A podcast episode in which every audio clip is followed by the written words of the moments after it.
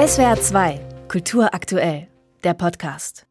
Nach zwei Jahren Corona-Pandemie, nach zwei Jahren ohne Reisen, ohne Ausgehen, zwei Jahre Leben in, naja, digitalen Videokonferenzen, nach dieser Zeit brannten junge Menschen in der Ukraine darauf, endlich wieder in die Welt hinausgehen zu können.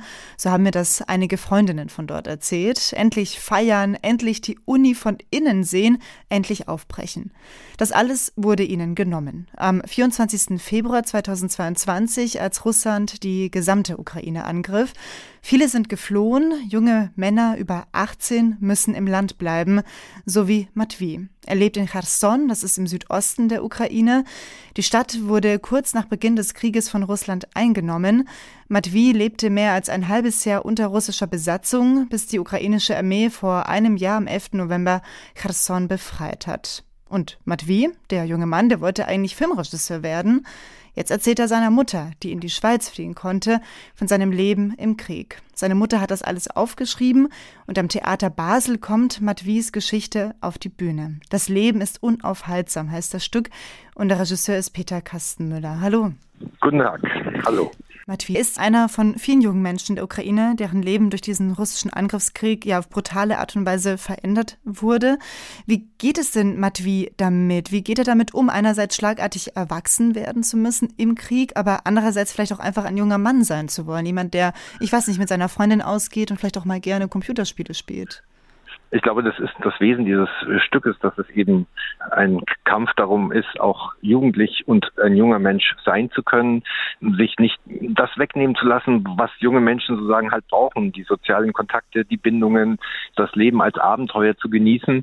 Und das ist, glaube ich, das, worüber Natalia Block auch schreibt, ne? Wo wirkt der Krieg? Er wirkt sozusagen natürlich über Zerstörung und Tod, aber auch in dem Auflösen von sozialen Bindungen, in dem Verschwinden von Heimat, in ein Ausgesetztsein, in der Orientierungslosigkeit und natürlich auch dann in einen Weg in ein fremdes Land, wie jetzt unser Matwi, der dann nach einem halben Jahr wirklich die Reise über die Krim, über die Türkei, Georgien und dann schließlich in Basel landet. Und dann ist es ähm, in dem Stück selber entwickelt Matwi einfach eine Strategie, indem er sozusagen versucht zu dokumentieren, was in seiner Stadt und mit in seiner Umgebung passiert. Er filmt, er möchte ich weiß nicht, ob er Regisseur werden möchte, aber es ist ein Weg sozusagen auch in Form des Widerstands, der Dokumentation, was genau passiert ist, der Nachwelt zu beweisen, was hier wirklich vonstatten geht. Und er ist in einem Riesenkonflikt, nämlich zu bleiben oder zu gehen. Ne? Seine Mutter ist in Basel, sie bittet ihn sozusagen alle Möglichkeiten auszuschöpfen, um sagen aus Kherson rauszukommen. Aber in Kherson sind seine Freunde und in Kherson ist sein Leben und äh, er möchte seiner Mutter gut machen, aber er möchte auch seinem Land sozusagen irgendwie, er möchte nicht gehen. Und das ist, glaube ich, für viele, das war die große große Diskussion jetzt in den vergangenen Jahren. Wie kann man bleiben? Was ist gefährlich und soll man doch das Land verlassen? Ja, Sie haben es erwähnt, Matvi wird versuchen zu fliehen, er wird sich auf den Weg machen zu fliehen.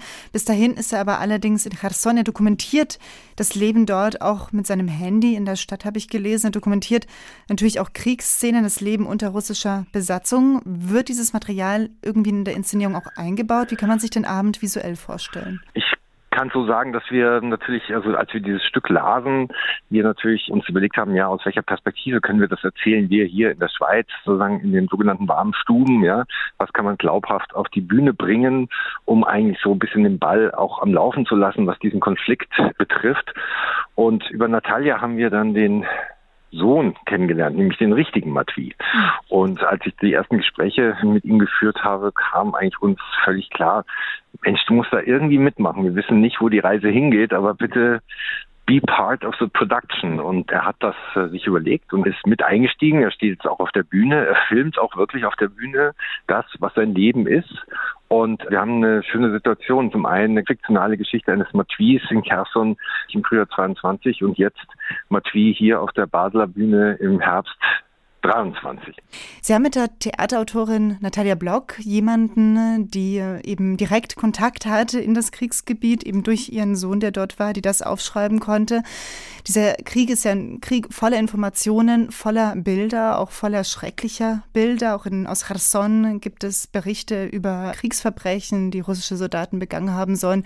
Wie gehen Sie damit um? Also einerseits zu dokumentieren, dieses Leben auf die Bühne zu bringen, aber gleichzeitig eben dieser Spagat. Wie spricht man über so eine brutale, schwierige Zeit? Wie, wie inszeniert man das? Also wir haben uns da keinen großen Plan gemacht. Wir haben natürlich, wir sind ein Ensemble, wir sprechen mit den Spielern, was ist möglich, was ist darstellbar, was kann man erzählen. Äh, wir kommen hier nicht an den Punkt, dass wir sozusagen wirklich eins zu eins die Realität rein bringen wollen oder können, sondern äh, Natalia Block hat ein richtiges Stück geschrieben. Es ist eine sehr geschlossene Form, es ist ein well-made Play, es ist eine sogenannte Tragikomödie. Es ist auch durchaus witzig, ja, was uns erstmal am Anfang ein bisschen schwer fiel, ja. Aber das ist das Recht der Jugend, auch zu sagen, glaube ich, mit einer, hm, mit einer Chutzpe und mit sozusagen sonstigen Tabus zu brechen, was darf man sagen, was darf man nicht sagen, ja. Und da hat uns Mathieu ganz schön geholfen, sozusagen, da auch frei mit dem Stoff umzugehen. Ne? Aber es geht jetzt eigentlich auch nicht darum, sagen die Bilder eins zu eins sozusagen zu zeigen, sondern eher, wie über Bilder gesprochen wird, was diese Erfahrungen dieser Bilder machen, ja, anstatt sie unmittelbar auch wirklich aufzunehmen. Der Theaterregisseur Peter Kastenmüller am Theater Basel bringt er das Stück Das Leben ist unaufhaltsam auf die Bühne.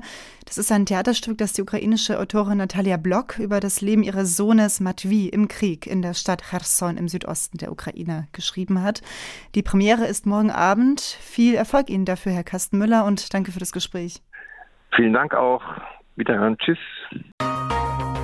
SWR 2 Kultur aktuell. Überall, wo es Podcasts gibt.